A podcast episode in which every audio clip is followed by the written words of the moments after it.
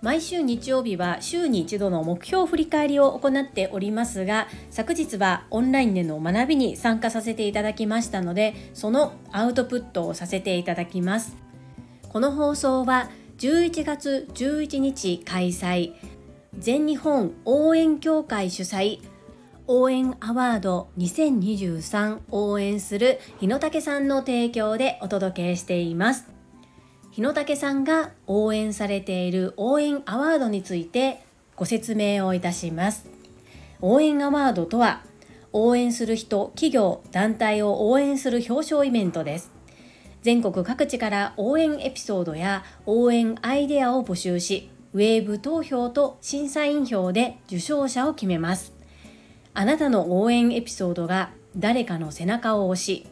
あなたの応援アイデアが世の中に応援ムーブメントを巻き起こすはず。世代や国境を超える応援というものを文化にし世界に広めていくためのきっかけを作ります。応援アワードは応援するあなたを応援します。という応援アワードを応援している日野武先生です。素敵な応援の循環ですね。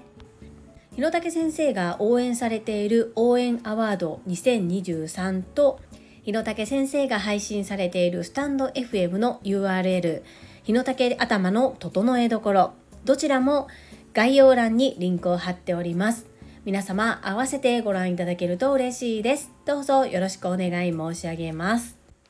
そんなこんなで本日のテーマは昨日オンラインにて学ばせていただいたことをアウトプットさせていただきます。私は今、凛と生きる女性のための仕事塾トップセールスレディ育成塾オンライン版第9期で学ばせていただいております。この塾は株式会社新規開拓代表取締役社長朝倉千恵子先生が20年前から継続開催してくださっている女性のための営業塾です。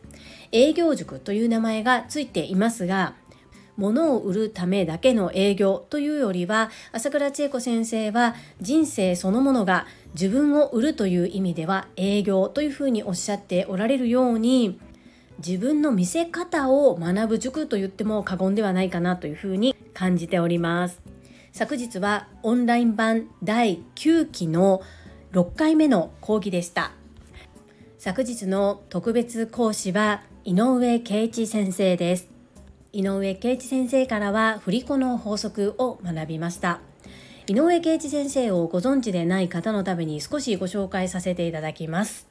井上圭一先生は大学在学中に諸事情がありホスト業界に飛び込まれ1ヶ月目から5年間連続ナンバーワンをキープし続けるというすごい方です。当時関西最高記録となる1日1600万円の売り上げを達成されている方です。約20年間のホストクラブ経営の経験をもとに接客術や人間関係の築き方など圧倒的な実績に裏付けられたコミュニケーションスキルを分かりやすく講演されている方です。そんな井上圭一先生を特別講師としてお招きしての第6回目の講座振り子の法則について学ばせていただきました。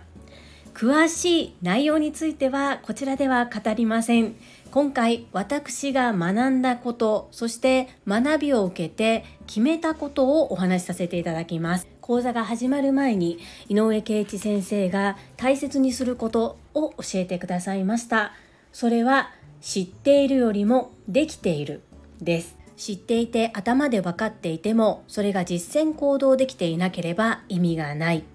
なので講座を受けるとたくさんの知識を得ることができる。その中で一つか二つだけ必ずこれからやるということを決めてくださいというふうに教えていただきました。それを頭に置きながら講座を受けさせていただきました。令和時代を勝ち抜く営業の手法として大切なキーポイントが2つあります。1つ目が人もてをしましょう。2つ目は感情を動かすということです。売り手の私たちが商品である。物自体はあまり大差はない。ではほぼ同じものであれば誰から買うのかあなただから買いたい応援したいそう思ってもらえるような自分になりましょう。そのために必要なコミュニケーションですがこれはセンスではなくルールである。なのでルールを守れば誰にでもできるというお話もしてくださいました。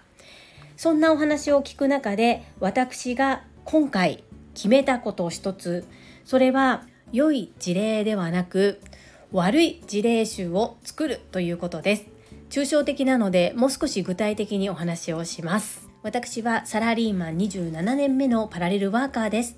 パラレルワーカーとは複数の業種の仕事をしている人のことを言います。個人の活動の主軸は2つお片付けのサポートとお料理教室です。このお片付けのサポートの営業がかなり難しいです。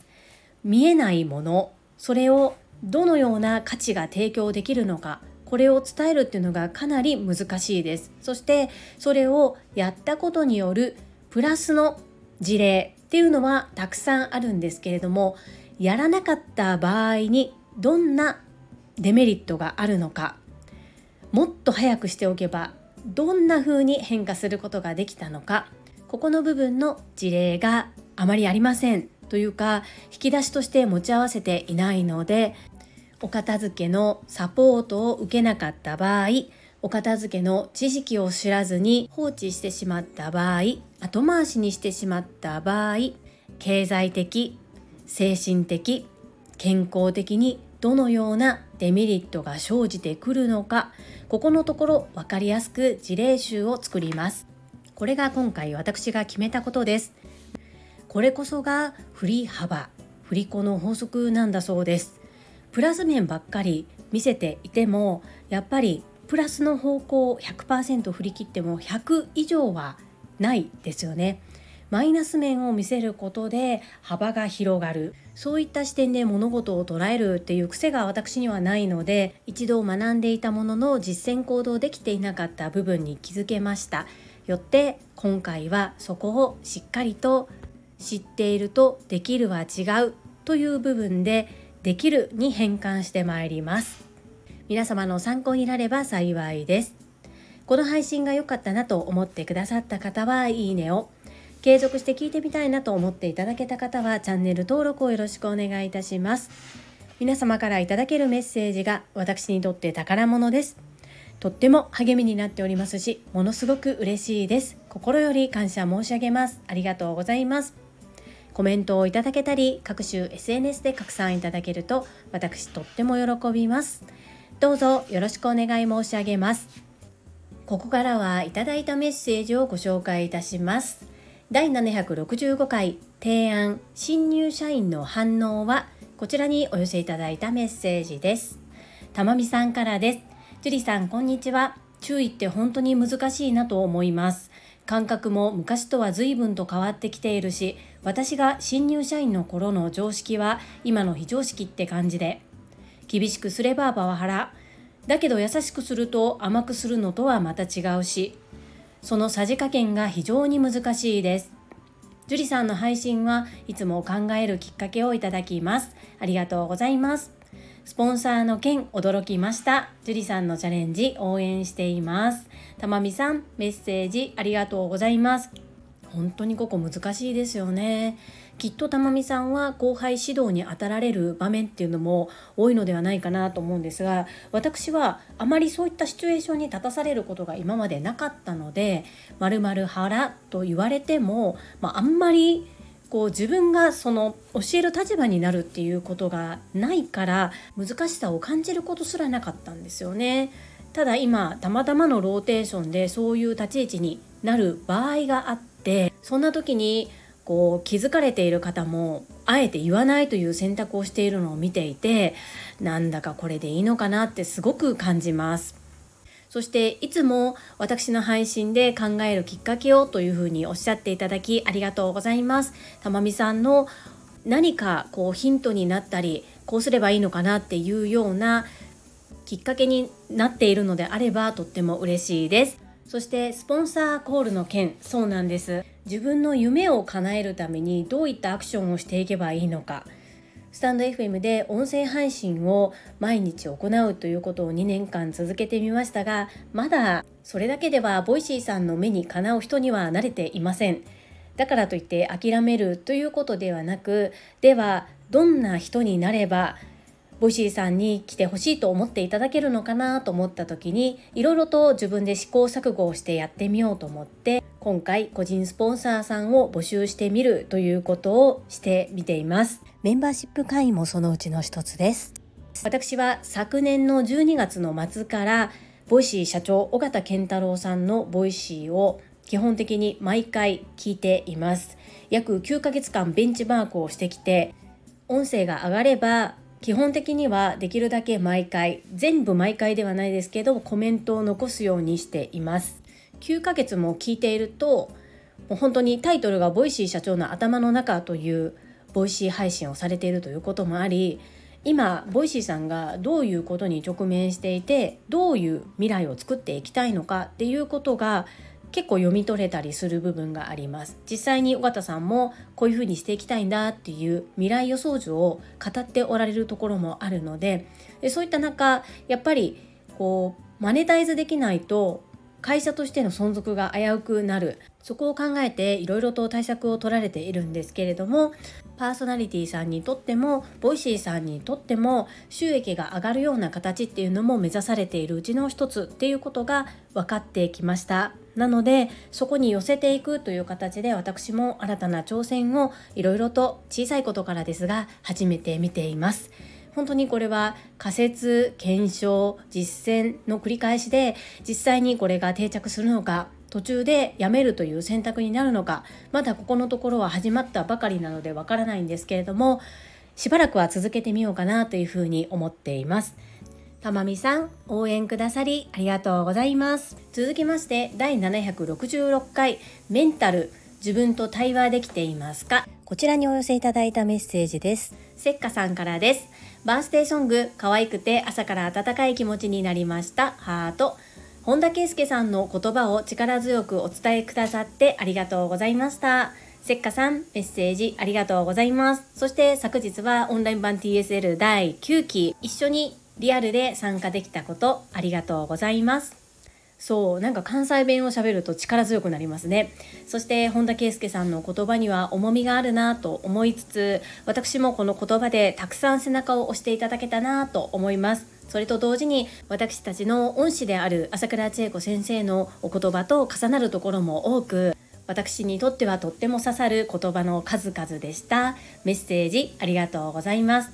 続きまして泉さんからです。ジュリアーノちょっとスポンサーコールこれたかーのサプライズがずば抜けてて素晴らしい。牧野専務おめでとうございます。クラッカー。アスカちゃんおめでとうございます。クラッカー。ジュリアーノの歌声に乗って届いてる。ハッピーバースデーディアノリコが斬新でドキドキしたのは私だけ。イズミーナメッセージありがとうございます。はいこのスポンサーコールいけてますよね。思い返せば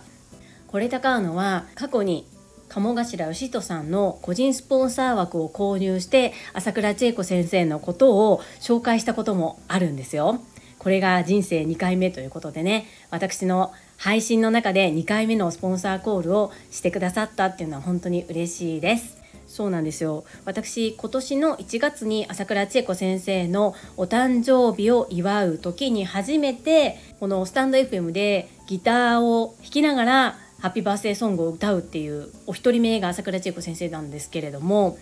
その時も、まあ、お父様お母様に代わってハッピーバースデーを歌うという体で下の名前を呼び捨てで呼ばせていただいたんですね。そして英語って「さん」とか「くん」とか「ちゃん」とか「様」とか「殿」とかつけないじゃないですか。なのでもう最初がそれだったのでどんなにお偉い方であってもつけないって決めたんですね。なのでその通りにさせてもらったんですけれどもさすがにこうあまり面識のないしかもすごい方 私もドキドキしながらでしたけれども一緒にドキドキして聞いてくださってありがとうございます。続きまして、かおりさんからです。樹里さん、素敵な朝をありがとうございます。バースデー、スポンサーコール、ゆうさんさすがですね。樹里さんのバースデーソングも心があったかくなりました本田圭佑さんの言葉刺さります。教えてくださりありがとうございます。かおりさんメッセージありがとうございます。そうですよね。これたカーノのスポンサーコール粋ですよね。そして私の歌も心があったかくなるとおっしゃっていただきありがとうございます。本田圭佑さんの言葉めちゃくちゃ刺さりますよね。また違う言葉も今後少しずつご紹介していきたいと思います。かおりさんメッセージありがとうございます。続きまして石垣島のまみさんからです。樹里さんこんばんは。石まみです。ゆふさん安心してください。牧野専務に連絡入れましたよ。樹里さんの声でゆふさんの熱いメッセージが届きますよ。ゆふさんのおかげさまで牧野専務のお誕生日が知れました。ありがとうございます。まみぴメッセージありがとうございます。わー連絡してくださったんですね。ありがとうございます。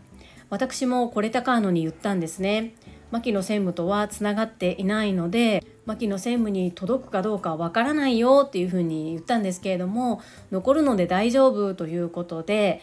スポンサーコールさせていただいたんですけれども、まみぴーご連絡してくださってありがとうございます。